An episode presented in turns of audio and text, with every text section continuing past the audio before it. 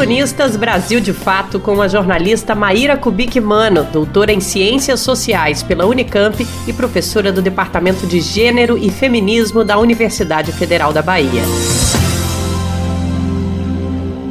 Por que Bolsonaro pode mentir na ONU? Desde o discurso do presidente Jair Bolsonaro na Organização das Nações Unidas na última terça-feira, 22 de setembro, as redes sociais de pessoas progressistas foram tomadas por uma nova onda de indignação pelos absurdos ditos. Eu, enquanto assistia, tive diversas sensações: choque, raiva, incredulidade, tristeza, e, logicamente, me lamentei que uma figura dessas me provoque tanto mal-estar. O que mais se comentou foi a falta de Bolsonaro com a verdade.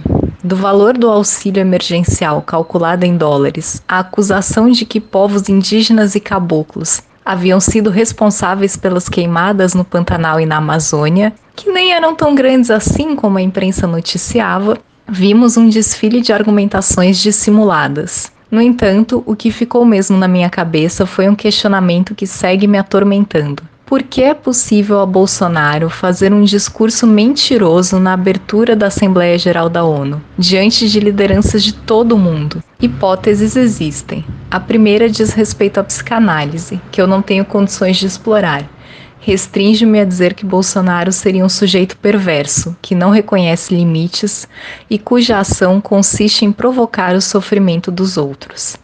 A segunda trata dos tempos em que vivemos, onde o avanço da extrema-direita no mundo, inclusive no país onde se situa a sede da ONU, os Estados Unidos, faz com que discursos de valorização nacional com características fascistas sejam aceitos e até considerados adequados. Na minha avaliação, talvez esse discurso tenha sido mais fascista de Bolsonaro até agora. Mobiliza o imaginário da nação grande, traz proporções territoriais do Brasil comparado a outros países, fala sobre as matas e florestas, acusa inimigos, imprensa, povos indígenas, possíveis intervenções estrangeiras e manipula dados, como o valor da transferência de renda durante a Covid-19 e a eficácia do governo em tratar a pandemia.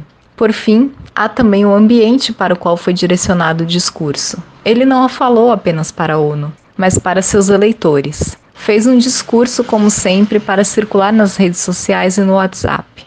Bolsonaro nunca abandonou o tom da campanha eleitoral. E o que o campo progressista vê como incompatível com o posto de chefe de Estado, para ele funciona muito bem, ao manter sua base mais agressiva permanentemente mobilizada.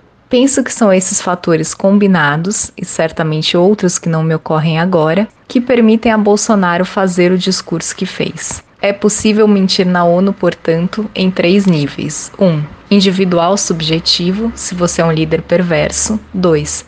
Institucional, se você é amparado por líderes semelhantes. 3. Social coletivo, se você tem uma plateia ampla que o aplauda. E isso me leva a pensar em um segundo questionamento: por que uma parte da população ouve e concorda?